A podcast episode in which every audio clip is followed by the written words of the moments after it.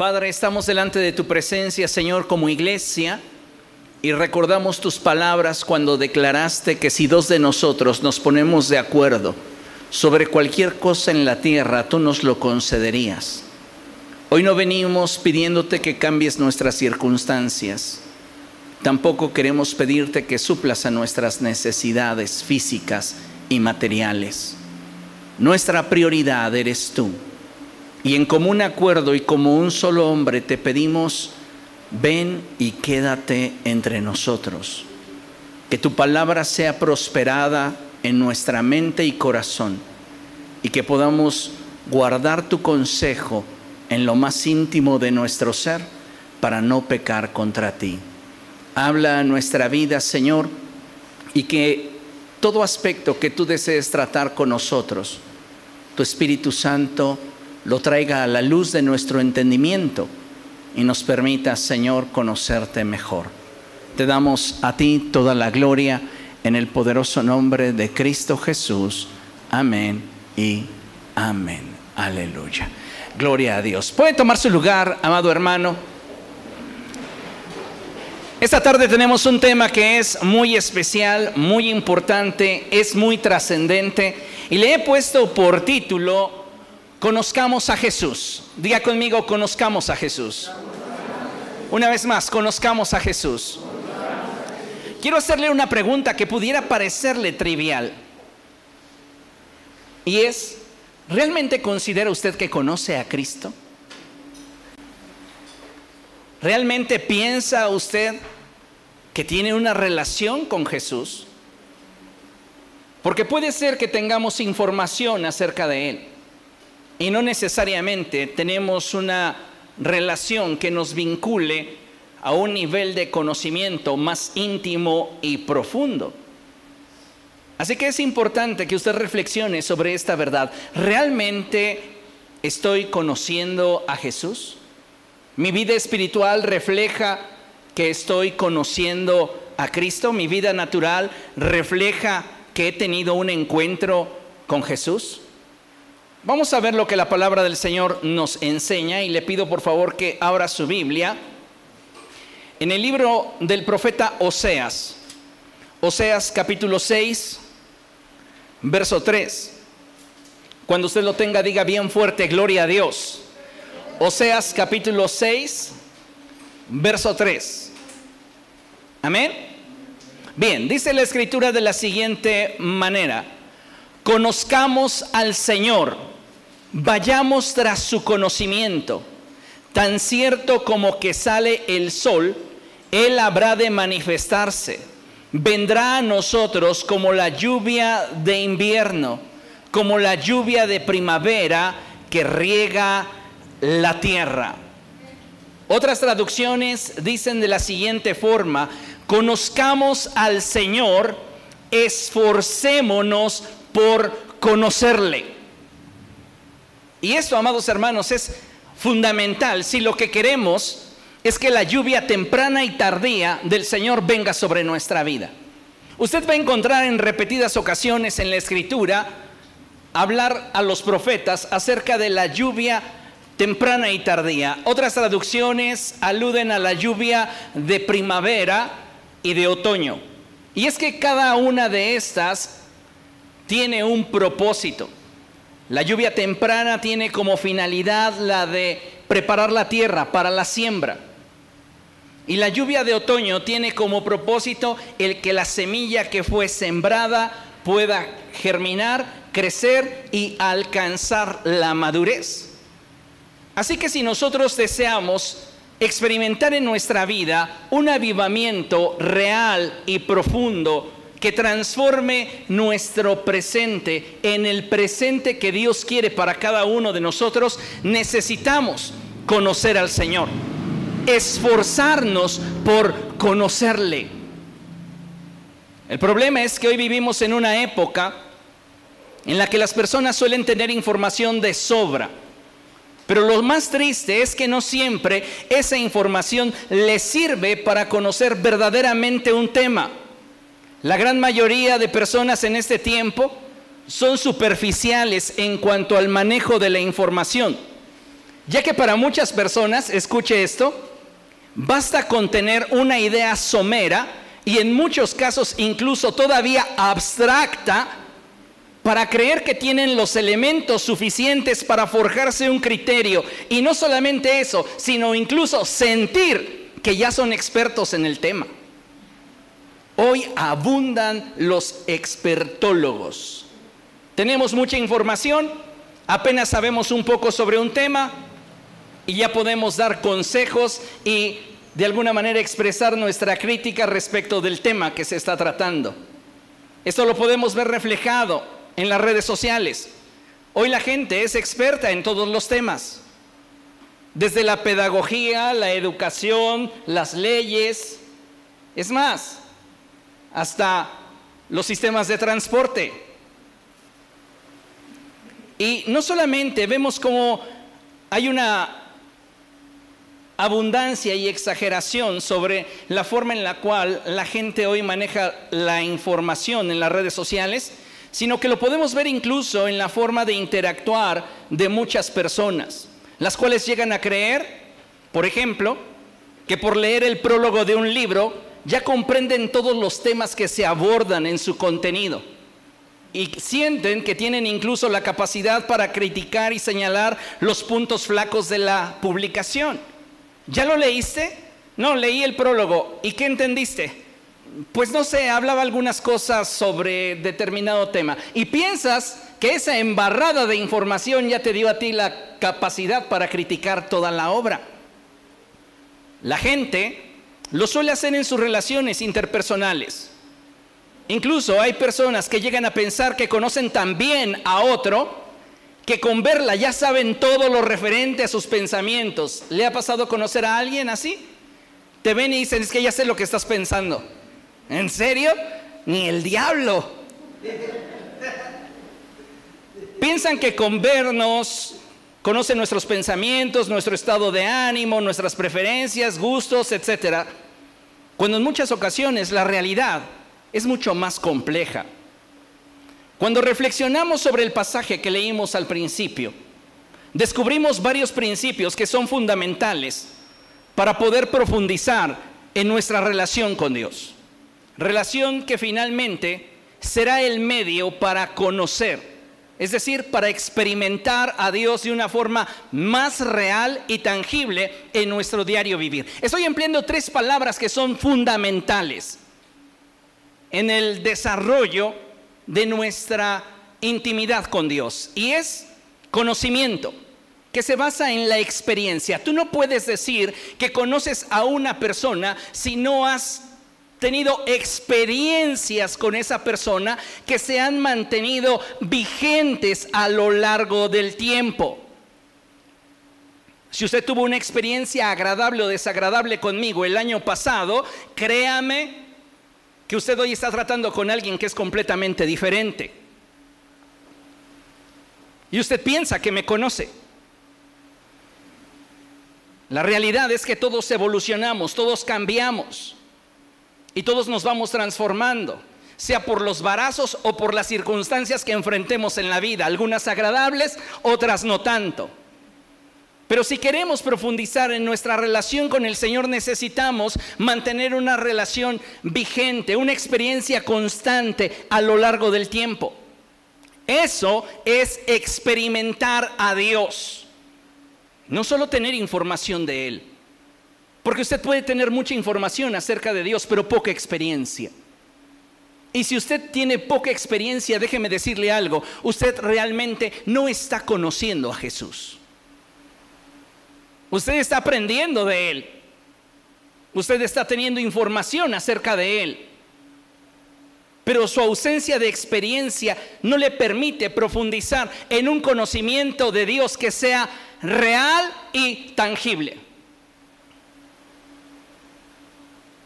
Hoy todo es virtual. Ay, vamos a tener una relación virtual. Pero sabe, cuando hablamos de Dios, y lo que Él desea con nosotros y lo que nosotros deberíamos aspirar a tener con Dios, necesitamos que Él sea real para nosotros.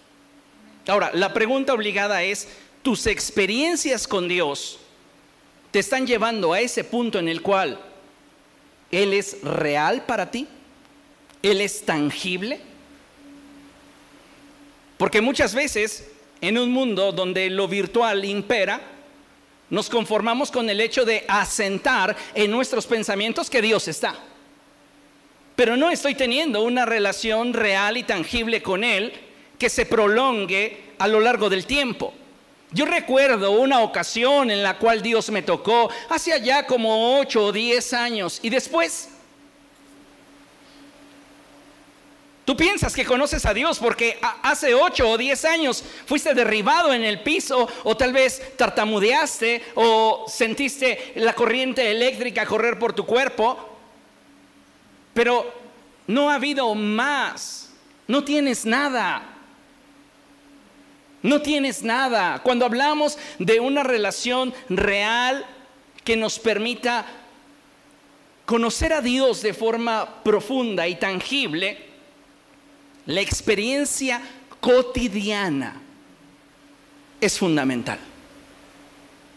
No estoy hablando de una experiencia rutinaria donde simplemente involucras a Dios en algunas actividades. Es que yo de forma rutinaria oro por los alimentos. Eso no es tener una experiencia cotidiana con Dios. Tienes una relación rutinaria. ¿Y sabes qué es lo que hace la rutina con las relaciones interpersonales? La sepulta. Tú no puedes llevar tu relación con Dios a un nivel rutinario, debes hacerlo cotidiano, en el que día a día le expreses al Señor tu necesidad de Él, tu interés por su presencia. Cuando hablamos de experimentar a Dios, no debemos delimitar esta expresión a lo que siento o a las sensaciones que al exponerme a Él pudiera yo experimentar. Reitero, tener una experiencia con Dios no se limita a lo que siento. Ay, es que hoy en la reunión sentí a Dios. ¿Por qué? Es que sentí un calorcito dentro de mí que me recorrió todo el cuerpo. Si usted está limitando su relación con Dios a sentir un calorcito dentro de su cuerpo, usted está equivocándose de la finalidad, porque la experiencia no es lo que yo en mis sentidos o en mi cuerpo pueda percibir. La experiencia con Dios trasciende a un caminar con Él en el cual pueda conocer las profundidades de su corazón. Esto es tener una experiencia con Dios. Tú no puedes decir que estás teniendo una experiencia con Dios y un conocimiento más profundo, real y tangible con el Señor si dicho conocimiento no te está mostrando su corazón. ¿Por qué? Porque el corazón de Dios es lo más íntimo, es lo más profundo. Y tú no puedes llegar a ese punto si tú no cultivas una relación basada en el interés y en la constante búsqueda de su rostro. Nosotros necesitamos entender que uno de los frutos de conocer a Dios es el deseo de dirigir nuestra vida en la dirección que nos permita agradarle. El profeta Oseas nos exhorta y él nos insta a conocer al Señor y a esforzarnos por conocerlo. Estas expresiones bíblicas, amados hermanos, son bastante profundas en sí mismas, ya que podemos creer que conocemos a Dios, por lo que de Él hemos escuchado, leemos o sentimos. Pero reitero, conocer, conocer a Dios implica esforzarnos por despojarnos de aquello que me impide acercarme a Él y aprender a deleitarme en su presencia. ¿Quieres conocer más a Dios? Comienza a hacer que tu caminar con Él sea ligero y también aprende a deleitarte en su presencia. Mire, como hijos de Dios, debemos aspirar a conocer al Señor de una forma personal e íntima. Diga conmigo, personal e íntima. Una vez más, personal e íntima. Como hijos de Dios debemos aspirar a conocer al Señor de una forma personal e íntima, ya que de la misma forma Dios no solo tiene con su iglesia una relación comunitaria, a muchas personas les encanta la relación que Dios tiene con su iglesia de forma comunitaria, pero debemos entender que a Dios le interesa tener contigo una relación personal e íntima. Dios quiere tener contigo una relación personal e íntima. Entonces debemos saber que esa relación personal e íntima tiene una mayor trascendencia que la relación comunitaria. Él quiere tener una relación personal e íntima con cada uno de nosotros, la cual tendrá, escuche, una profundidad acorde al interés que cada uno de nosotros muestre. Si tú no estás mostrando interés en conocer a Dios y esforzarte por conocerlo, es muy probable que tu nivel de relación con el Señor sea muy básico y muy fundamental. Una relación así no tiene la capacidad de trascendencia. ¿Por qué? Porque en la línea del tiempo no hay una experiencia constante, no hay una entrega. Vea lo que la palabra del Señor nos enseña. Vamos a Hebreos capítulo 12.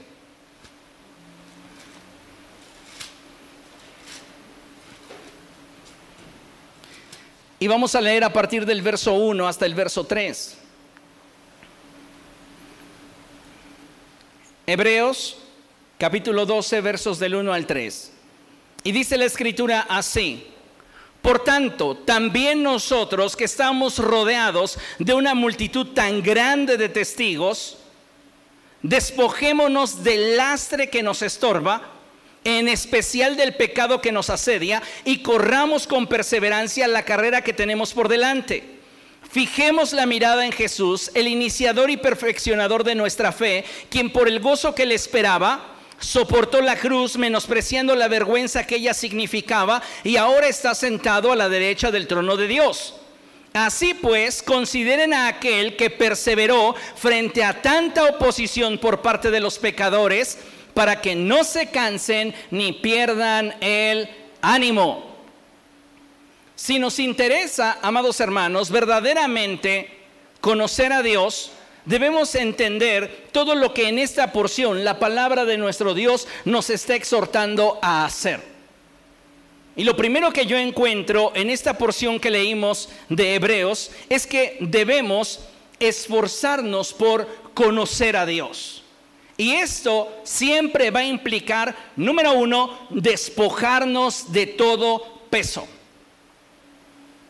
¿Qué es lo que está afligiendo hoy tu corazón o qué consideras que pueda ser hoy un estorbo en tu vida en cuanto a la posibilidad de poder acercarte más a Dios? Hoy muchas personas están sufriendo depresión, algunos estrés, algunos ansiedad, algunos tienen hábitos que no agradan a Dios. Algunos están teniendo prácticas que no honran al Señor. Yo le pregunto, ¿detecta en su vida alguna conducta, algún hábito, alguna forma en la cual usted pudiera ver en ello un obstáculo para relacionarse con Dios? Tal vez usted es una persona muy explosiva y es su temperamento lo que le está impidiendo tener una relación más cercana con el Señor. Tal vez usted no ha podido vencer ciertos hábitos que adquirió en su juventud. ¿Qué es aquello que a usted le está estorbando para poder acercarse más al Señor? Porque si no tenemos ese nivel de cercanía y ese nivel de experiencia cotidiana, no vamos a poder profundizar y tener de Él una relación real y verdadera. Nos, estamos, nos estaremos conformando con lo que la religión nos provee. Y sabe, si usted está conforme con lo que su religión le provee, usted, amado hermano, no está realmente conociendo a Dios. Muchas veces se los he expresado de esta forma. Pero la religión solamente sirve para una cosa. Y podría añadir una segunda. La primera es entretener a aquellos que carecen de una verdadera pasión por Dios. Y la segunda, guiarnos al infierno. ¿Por qué? Porque no piense usted que por lo que haga dentro de la religión usted va a ser salvo. El único camino al Padre es Jesucristo. Y si yo no tengo una relación con Él, aun cuando yo viviera dentro de estas cuatro paredes, el día de Cristo yo escucharé de Él, apártate de mí porque jamás te conocí. ¿Cómo se conoce a una persona? Pues a través de una relación profunda, real, tangible, que se da no solamente de forma esporádica, sino que se da de forma constante a través de la línea del tiempo. Tú no puedes tener experiencias con Dios de fin de semana. Tú necesitas tener experiencias con Dios de forma cotidiana. ¿Por qué? Porque la experiencia de forma cotidiana es lo que te va a revelar su corazón.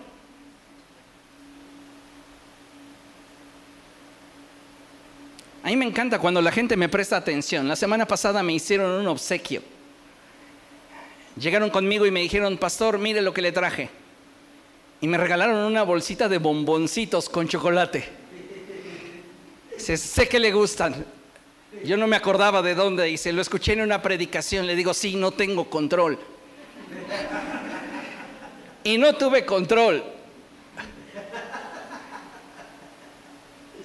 Pero es precisamente ese nivel de exposición, ese nivel de disposición y disponibilidad lo que te permite finalmente conocer a la contraparte con la cual te estás vinculando. El problema de muchos de nosotros es que queremos todo de Dios, pero no nos exponemos a Él. Y sabe, no vamos a poder realmente trascender en nuestra vida espiritual si nosotros no damos el paso de exposición para acercarnos a Dios. Y ese paso no va a ser posible si no viajamos ligero. Dice el apóstol, despojémonos del lastre que nos estorba, en especial del pecado que nos asedia.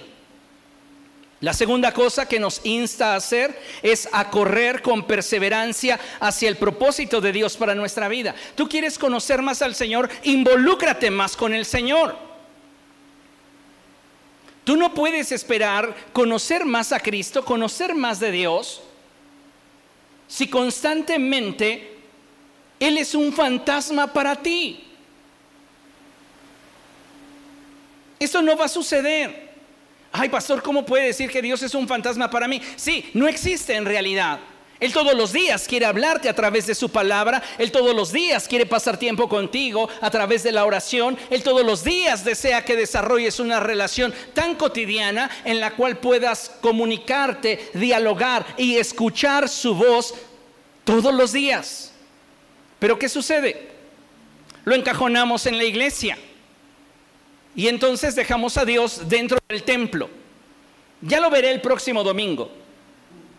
Pero durante toda la semana, amados hermanos, no estamos realmente involucrándonos más con el Señor. Y no importa cuántas actividades estemos realizando, reitero, correr con perseverancia hacia el propósito de Dios, sabiendo que tenemos una carrera por delante, implica involucrarnos más con Él. Ahora, el siguiente punto es fundamental, sin perder de vista a Jesús.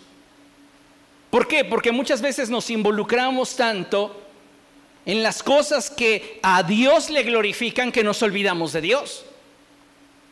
Un ejemplo de ello fue la iglesia de Éfeso. La iglesia de Éfeso perdió de vista a Jesús. Y aunque creían conocerlo y estar haciendo su voluntad, en realidad ellos solamente se habían familiarizado con una rutina piadosa. ¿No será que nos está aconteciendo eso?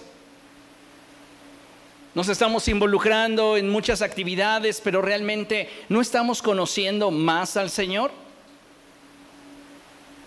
¿Sabe? No vamos a tener un avance en nuestro nivel de experiencia con Dios si no estamos dispuestos a ceder áreas de nuestra vida. No puede funcionar nuestra relación con Dios si no estamos dispuestos a ceder. Sin sacrificio no hay conocimiento.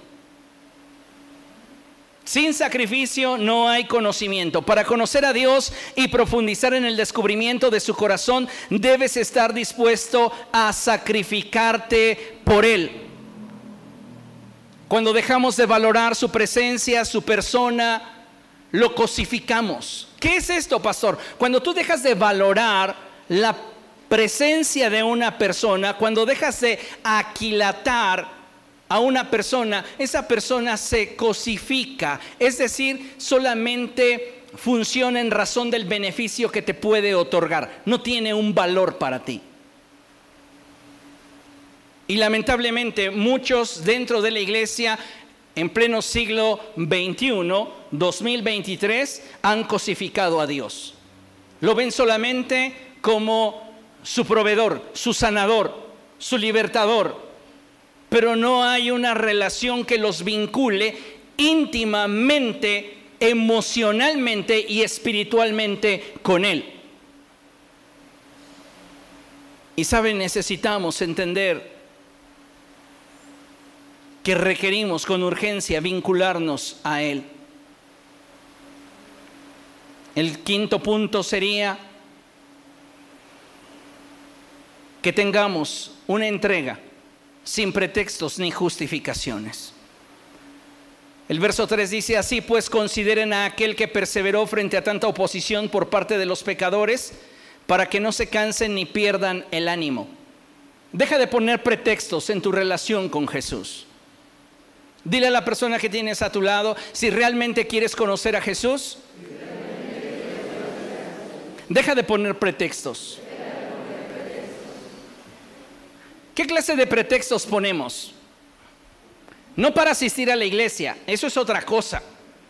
Porque algunos de nosotros somos expertos en poner pretextos para no ir a la iglesia. ¿Por qué no asististe? Y ya te sacas algo de la manga. Pero ¿cuáles son los pretextos que dentro de ti existen para no profundizar en una relación con el Señor? ¿Has reparado en ellos? Algunos de nosotros podríamos poner una enorme cantidad de pretextos. Pero ¿realmente valdrá la pena aquello que estoy priorizando por encima de conocer a Dios, de conocer a Jesús, de conocer al Espíritu Santo? Mire,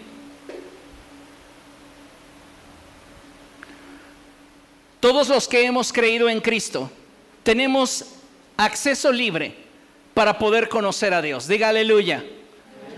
Todos los que hemos creído en Cristo tenemos acceso libre para poder conocer a Dios. Sin embargo, escuche esto, no a todos nos interesa ese nivel de relación.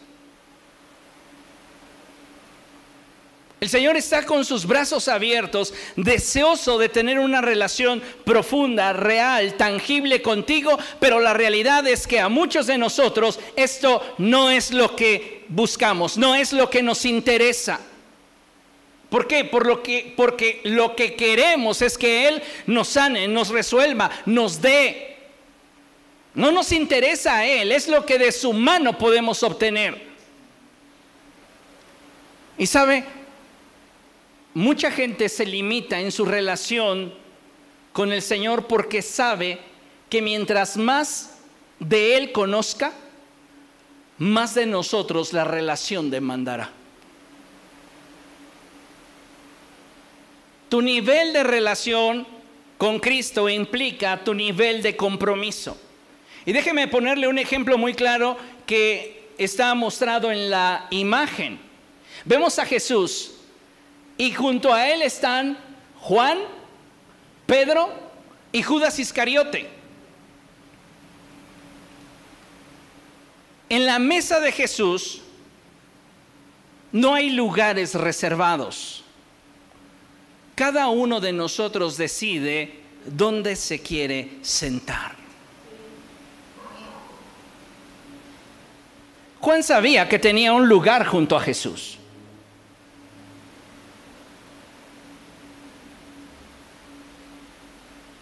Y él decidía dónde sentarse cada vez que se sentaban a comer.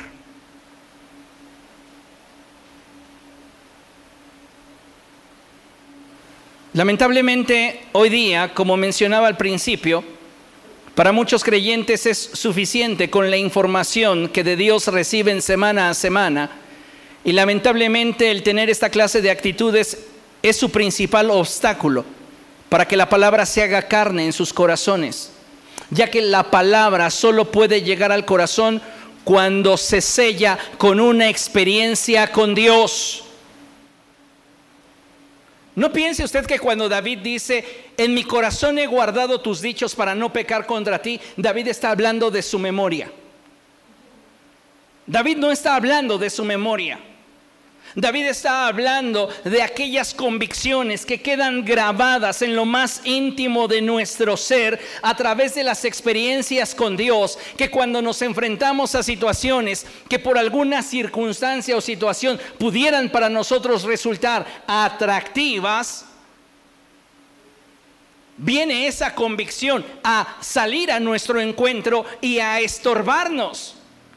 Y muchos de nosotros somos como Balaam con la burra. Tratamos de buscar el camino y tratamos de buscar el camino y no hay manera.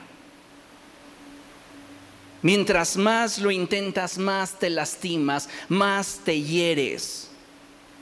Hasta que la burra habló y le dijo, mira, hay un ángel delante de nosotros. Y entonces el profeta entendió. Si tú quieres que la palabra de Dios quede sellada en tu corazón, ten una experiencia con Dios. Nada hará el sermón de domingo más trascendente que la experiencia que al final del servicio tengas con Dios. Porque esa experiencia es lo que finalmente va a sellar la palabra dentro de ti. Si tú vienes con una mala actitud, con una clara falta de interés, y dices, mientras que tú predicas, yo contemplo el mundo espiritual. Usted va a salir peor que como llegó. ¿Por qué? Porque desperdició su tiempo. Pero si usted viene con una correcta actitud y usted está recibiendo y asimilando y razonando y tratando de comprender lo que Dios nos quiere comunicar y después de haber recibido todo esto a nivel de nuestro intelecto, abrimos nuestro corazón para que la palabra descienda y tenemos una experiencia con Dios, la palabra en su interior quedará sellada. Pero es la experiencia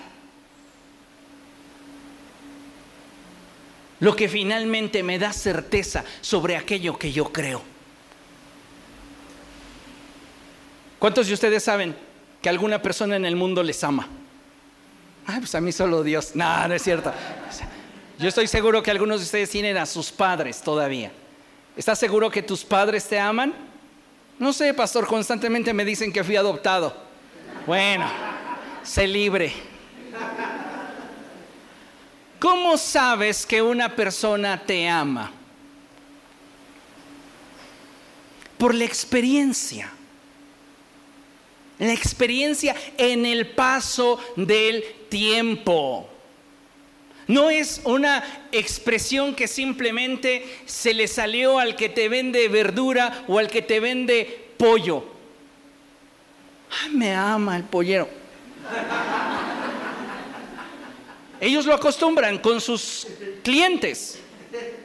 No, hasta el taquero nos cambia el color de piel y te dice güerito. ¿Qué vas a querer? Me está coqueteando. ¿Qué te hace saber que alguien te ama realmente? La respuesta es la experiencia a través del tiempo. La experiencia a través del tiempo. Y es ahí donde tú puedes realmente darte cuenta si el Señor nos ha amado o no. ¿Te ha amado el Señor a ti? A ver, ¿cuántos errores has cometido? No, no pongas tu cara triste, pero haz memoria de aquellos errores que has cometido en tu vida. ¿Cómo actuó el Señor contigo?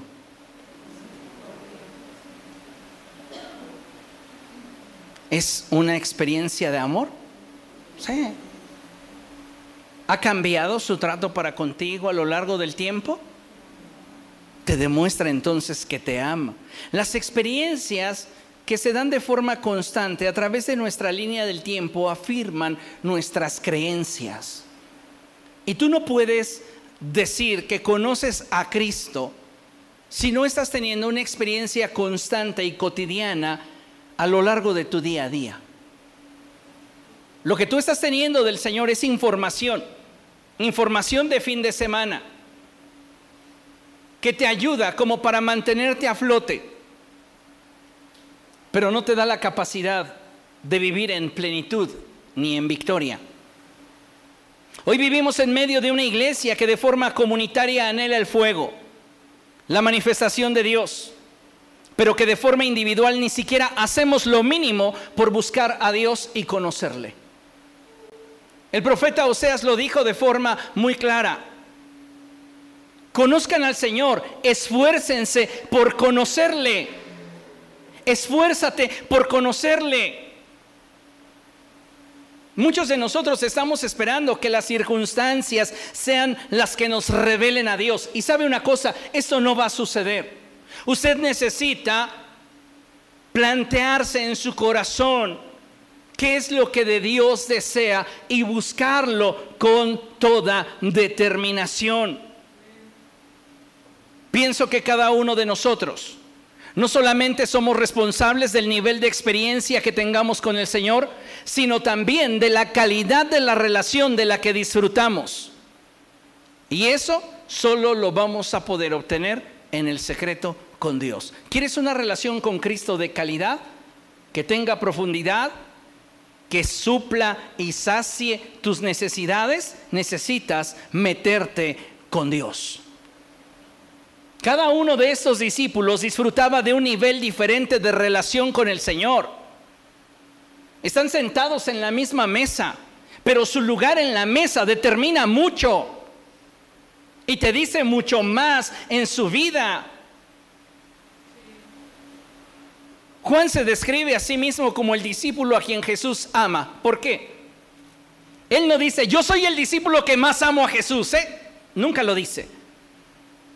Pero él sabe una cosa, que Jesús le ama. ¿Por qué? Porque yo me imagino que a, a, lo largo de esos tres años de ministerio no había día en el cual Jesús no le mostrara a Juan su interés por él.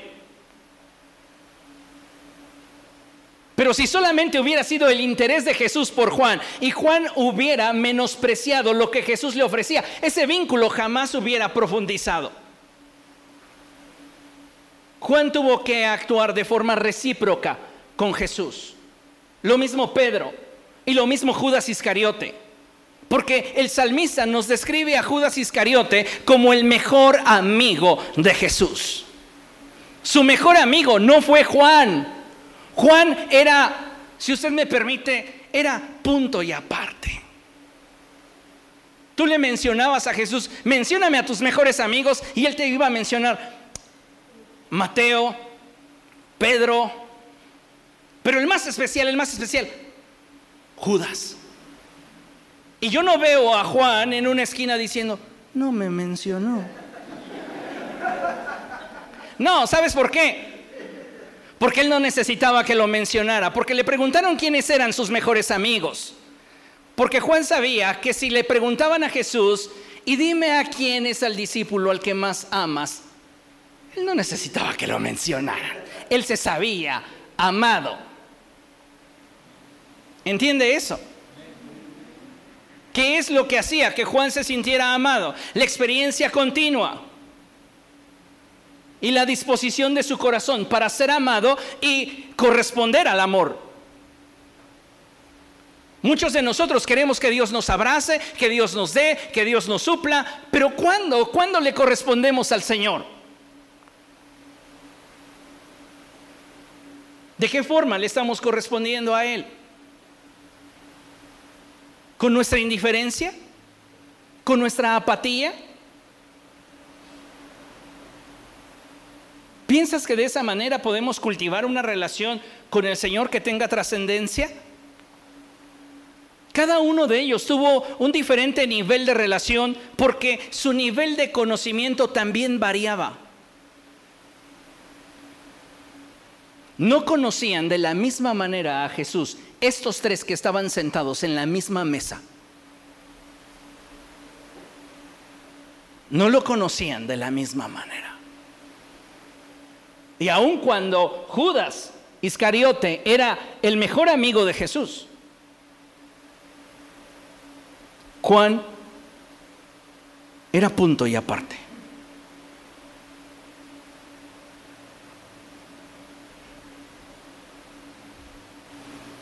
Para Judas, siendo ese hombre a quien Jesús le brindó su amistad de forma muy especial, ¿sabes qué significó Jesús para Judas?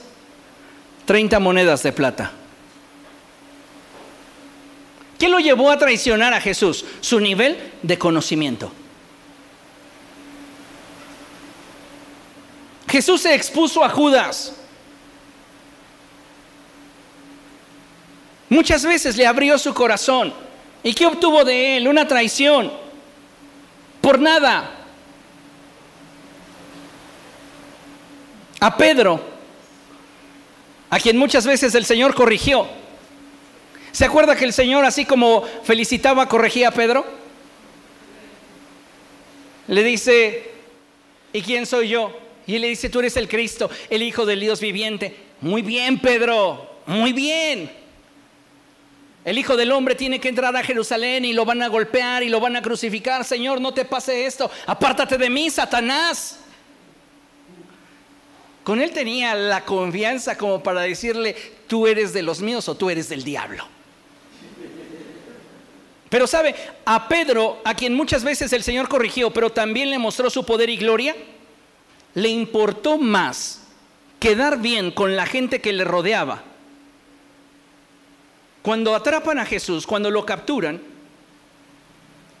Pedro y Juan van siguiendo a Jesús a cierta distancia y llegan a la casa del sumo sacerdote y ahí como Juan tiene palanca, Juan puede entrar, pero Pedro no.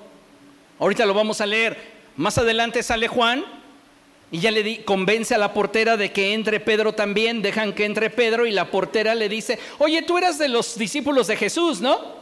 Y Pedro comienza a negarlo.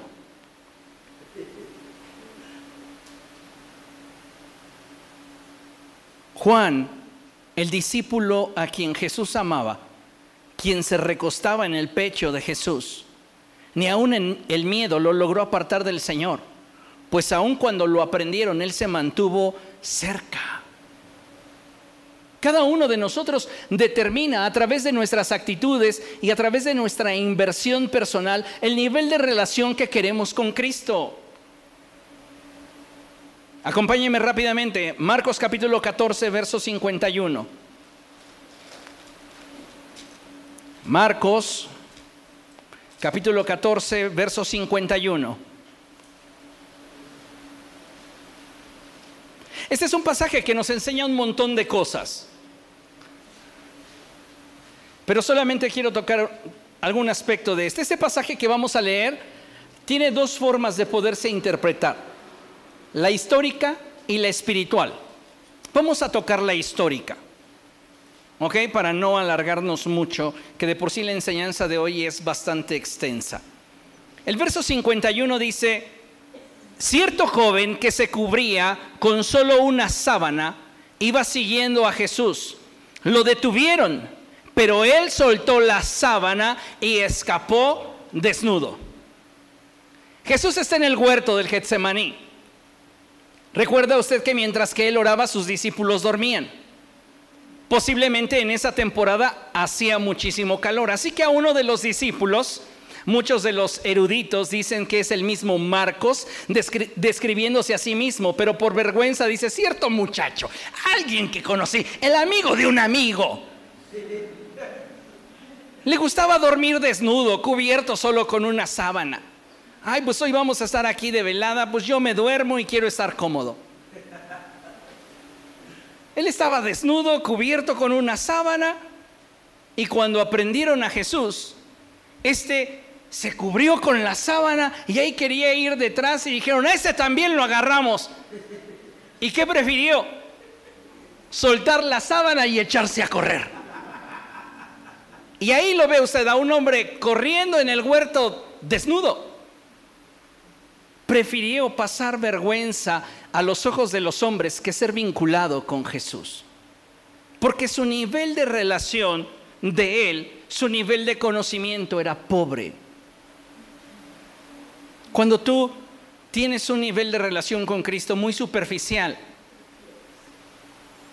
no vas a ser capaz de poder enfrentar las circunstancias que la vida te presente. El Evangelio de Juan capítulo 18 nos enseña en su contraparte lo siguiente, a partir del verso 7. Y dice, ¿a quién buscan? Volvió a preguntar Jesús. Entonces ellos respondieron a Jesús de Nazaret. Y él les dijo, ya les dije que soy yo. Si es a mí a quien buscan, dejen que estos se vayan. Esto sucedió para que se cumpliera lo que había dicho. De los que me diste ninguno se perdió. Simón Pedro, que tenía una espada, la desfundó e hirió al siervo del sumo sacerdote cortándole la oreja derecha. El siervo se llamaba Malco. Vuelve esa espada a su funda, le ordenó Jesús a Pedro. ¿Acaso no he de beber el trago amargo que el Padre me da a beber? Jesús está vinculado a su Padre.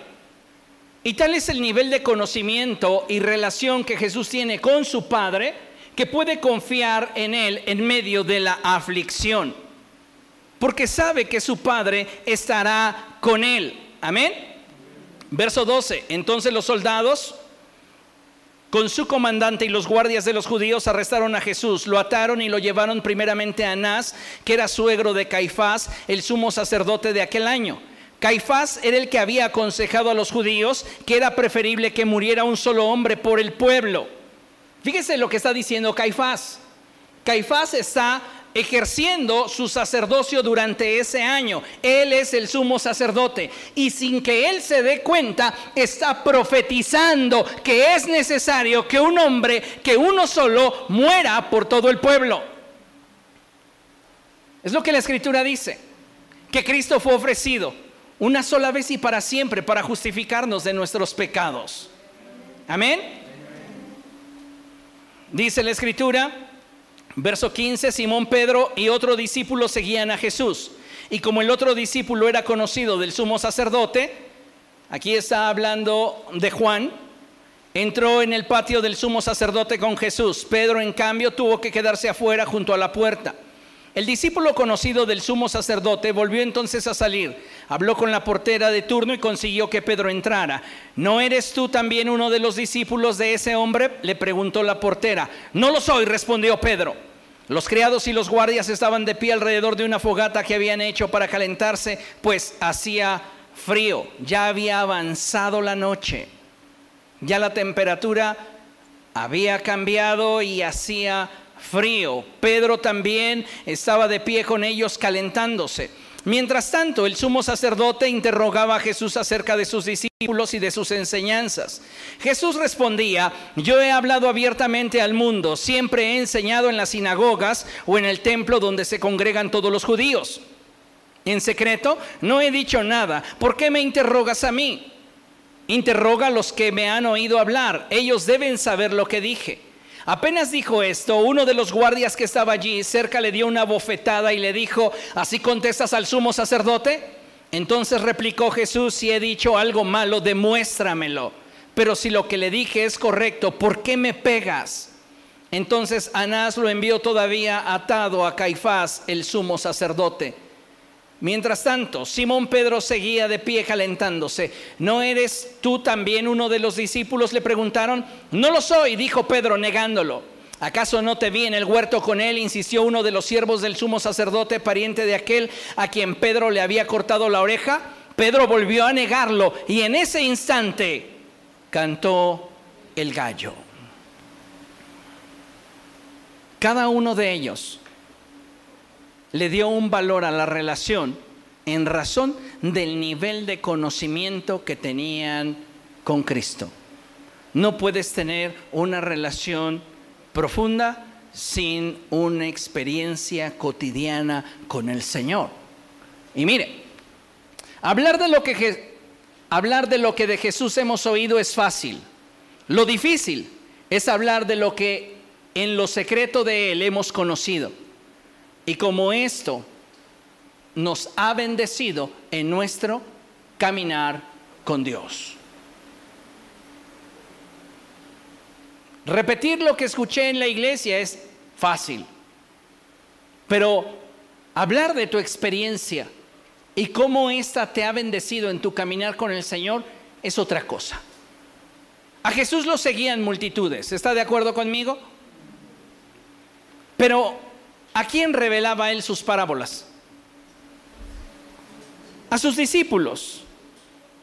Ellos llegaban y decían, bueno, de todo lo que dijiste no entendimos mucho, ¿nos puedes explicar? Y él les dice, se los voy a explicar, porque a ustedes se les ha dado el privilegio de conocer los misterios del reino. Allí estaban los doce, pero en el monte de la transfiguración no fueron los doce. Allí estaban solamente tres. Nivel de conocimiento, nivel de relación Mucha gente conocía a Jesús de forma superficial. Y eso sentían que les daba la capacidad para ser expertos, para decir qué clase de persona era Jesús. Usted recuerda las escrituras y decían que él era un borracho, que era un glotón, que era amigo de gente indeseable, que era un mentiroso, que era un embaucador, que era un siervo de Satanás, etcétera, etcétera, etcétera. Pero la realidad es que solamente quienes estuvieron dispuestos y disponibles para conocerlo pudieron ir más allá de lo superficial. Por eso solamente el apóstol Juan es quien inspirado por el Espíritu Santo puede expresar cosas como esta, decir de su plenitud hemos tomado todos. Y el verbo se hizo carne y habitó entre nosotros y vimos su gloria Gloria como la del unigénito del Padre, lleno de gracia y de verdad. En la escritura, amados hermanos, encontramos el relato de una mujer que tuvo un encuentro con Jesús. Ese encuentro pudo haber sido superficial y limitado por el prejuicio. Sin embargo, el Espíritu Santo despertó el corazón de esta mujer para buscar conocer a Jesús de una forma mucho más profunda. Y te hablo de la mujer samaritana. En el Evangelio de Juan, desde el capítulo 4, los versos 1 al 44, encontramos el relato de la mujer samaritana. Y algo que debes de tener presente es que sabrás que estás conociendo más a Dios en la medida en la que tus errores y defectos se hagan más evidentes ante tus ojos. Si usted está cómodo con la vida que tiene, con la conducta que tiene, con los hábitos que tiene, usted no está avanzando en el conocimiento de Dios. ¿Por qué? Porque conocer a Jesús nos incomoda. Esa es una realidad. Y si nosotros nos sentimos muy contentos porque el día domingo venimos a la iglesia, cantamos, lloramos, descargamos nuestra conciencia, pues, estamos teniendo una relación egoísta con el Señor en la cual lo hemos cosificado y lo único que queremos es que Él nos satisfaga.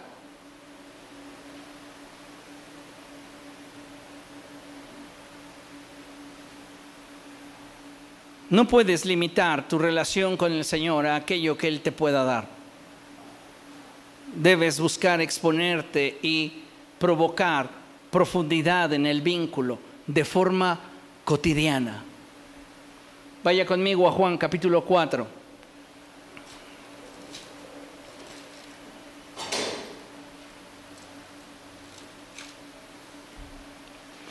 Jesús se enteró de que los fariseos sabían que él qué estaba haciendo y bautizando más discípulos que Juan, aunque en realidad no era Jesús quien bautizaba, sino sus discípulos. Por eso se fue de Judea y volvió otra vez a Galilea. Como tenía que pasar por Samaria, llegó a un pueblo samaritano llamado Sicar, cerca del terreno que Jacob le había dado a su hijo José. Allí estaba el pozo de Jacob. Jesús, fatigado del camino, se sentó junto al pozo. Era cerca de mediodía. Sus discípulos habían ido al pueblo a comprar comida. En eso llegó a sacar agua una mujer de Samaria y Jesús le dijo, dame un poco de agua. Pero como los judíos no usan nada en común con los samaritanos, la mujer le respondió, ¿cómo se te ocurre pedirme agua si tú eres judío y yo soy samaritana? Entonces Jesús le respondió, si supieras lo que Dios puede dar y conocieras al que te está pidiendo agua, tú le habrías pedido a él y él te habría dado agua que da vida eterna. Señor, ni siquiera tienes con qué sacar agua y el pozo es muy hondo. ¿De dónde pues vas a sacar esa agua que da vida? ¿Acaso eres tú superior a nuestro padre Jacob que nos dejó este pozo del cual bebieron él, sus hijos y su ganado?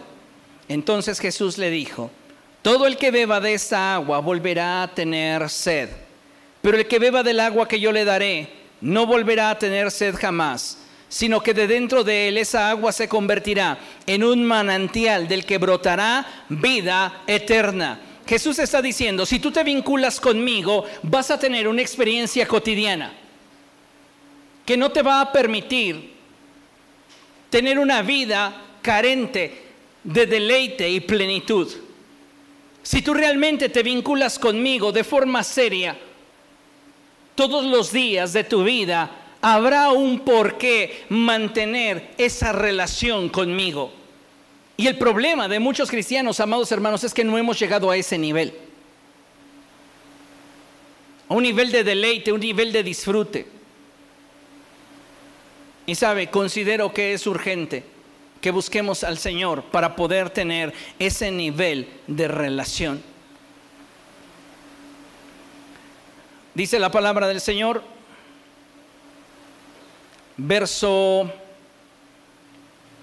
15. Señor, dame de esa agua para que no vuelva a tener sed ni siga viniendo aquí a sacarla. Entonces Jesús la confronta con su realidad. Antes de profundizar en tu relación con el Señor, tienes que aceptar lo que en ti está mal.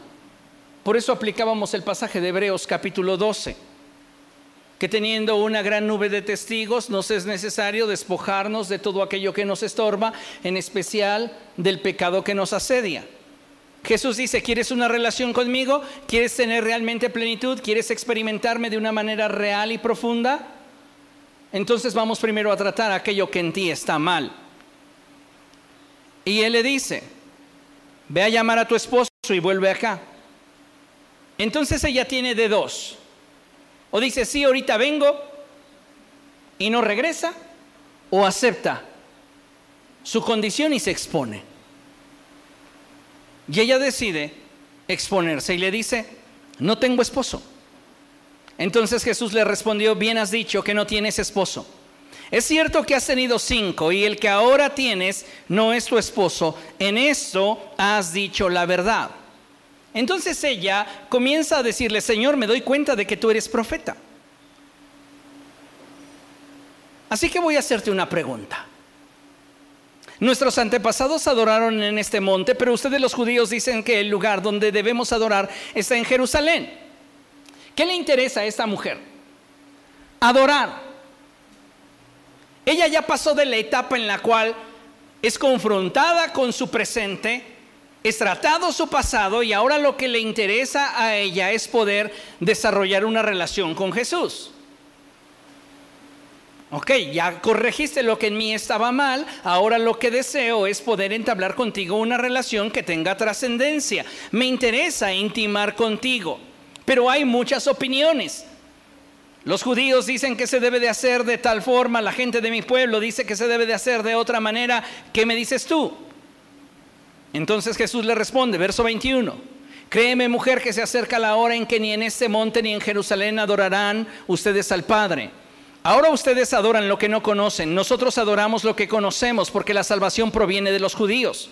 Pero se acerca la hora y ha llegado ya en que los verdaderos adoradores rendirán culto al Padre en espíritu y en verdad, porque así quiere el Padre que sean los que le adoren. Dios es espíritu y quienes lo adoran deben hacerlo en espíritu y en verdad. Sé que viene el, Mesías al que llaman el Cristo, respondió la mujer, cuando Él venga nos explicará todas estas cosas. Entonces Jesús le dijo, ese soy yo, el que habla contigo.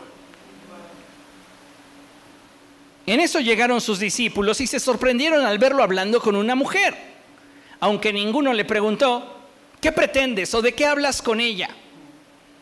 La mujer dejó su cántaro, volvió al pueblo y le decía a la gente, vengan a ver a un hombre que me ha dicho todo lo que he hecho. ¿No será este el Cristo?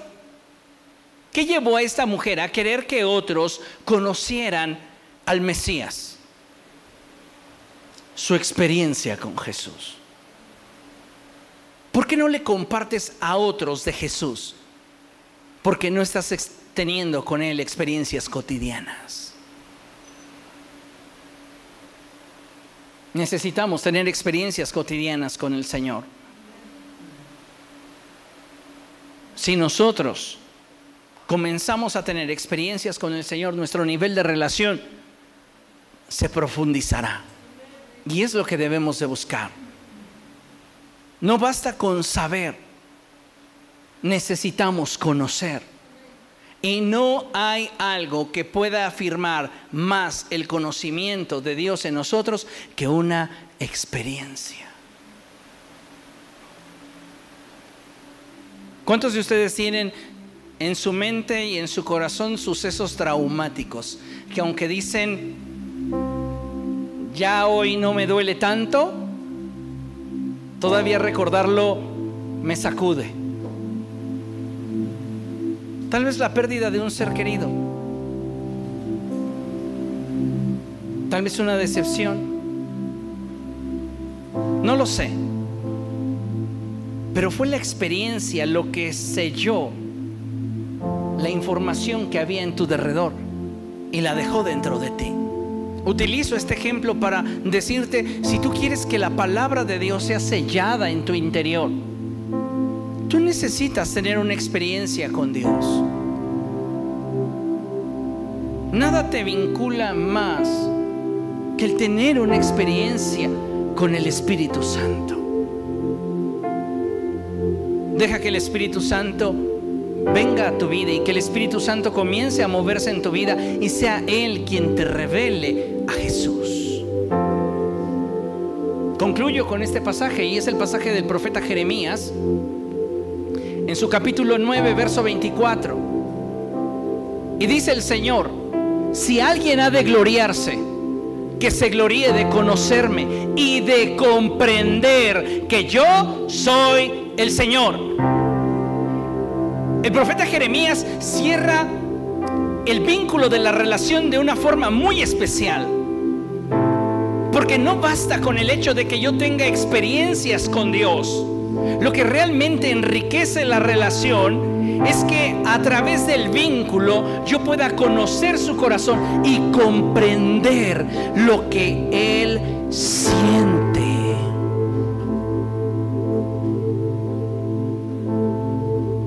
Y de ahí se derivan un universo de cosas.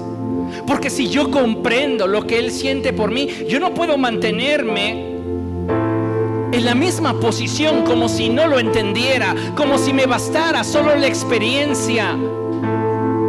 Yo necesito profundizar al punto en el cual el conocimiento me haga partícipe entonces, si alguien ha de gloriarse, que se gloríe de conocerme y de comprender quién soy yo. Que actúe en la tierra con gran amor, derecho y justicia, pues es lo que a mí me agrada. Afirma el Señor. Conozcamos al Señor esforcémonos por conocerle. Esfuérzate. De verdad, vale la pena. Él te va a transformar, Él te va a llenar, Él te va a saciar, Él te va a sanar, Él te va a liberar. Y tu vida tendrá plenitud. Póngase de pie, vamos a orar. Invite al Espíritu Santo a que le revele a Jesús. Todos vamos a orar en este sentido, en esta dirección. Invitar al Espíritu Santo a que nos revele a Jesús. Pídale eso, déjame conocer a Jesús. Permíteme tener cada día una experiencia con Jesús.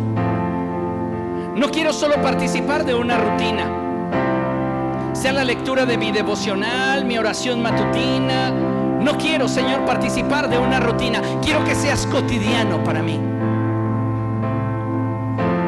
Que cada día nuestro vínculo se fortalezca y que yo pueda conocer mejor tu corazón que yo pueda conocerte en una mayor profundidad. Que seas real y tangible para mí, oh Dios. Ayúdame a conocer la mente de Cristo y percibir tu corazón. Que hoy pueda rendirme delante de ti y decirte, Señor, perdóname porque lo que he considerado conocer de ti ha sido solamente lo que de otros he escuchado. Ven Espíritu Santo. Dígale al Espíritu Santo, ven sobre de mí y revélame a Jesús. Ven sobre de mí y revélame a Jesús.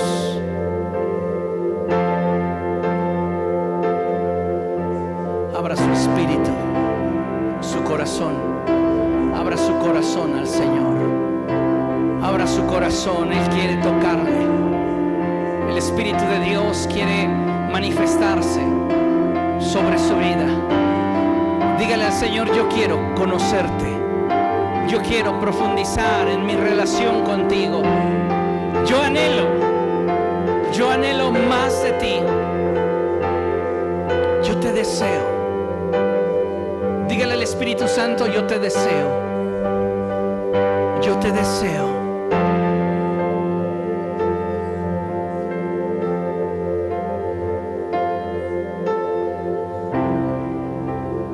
Si usted está consciente de que hay en usted actitudes, conductas, hábitos que no agradan a Dios, hoy preséntese delante del Señor y dígale, Toma el control de mi vida. Toma el control de mi vida. Espíritu Santo, ven. Ven. Ven, Espíritu de Dios.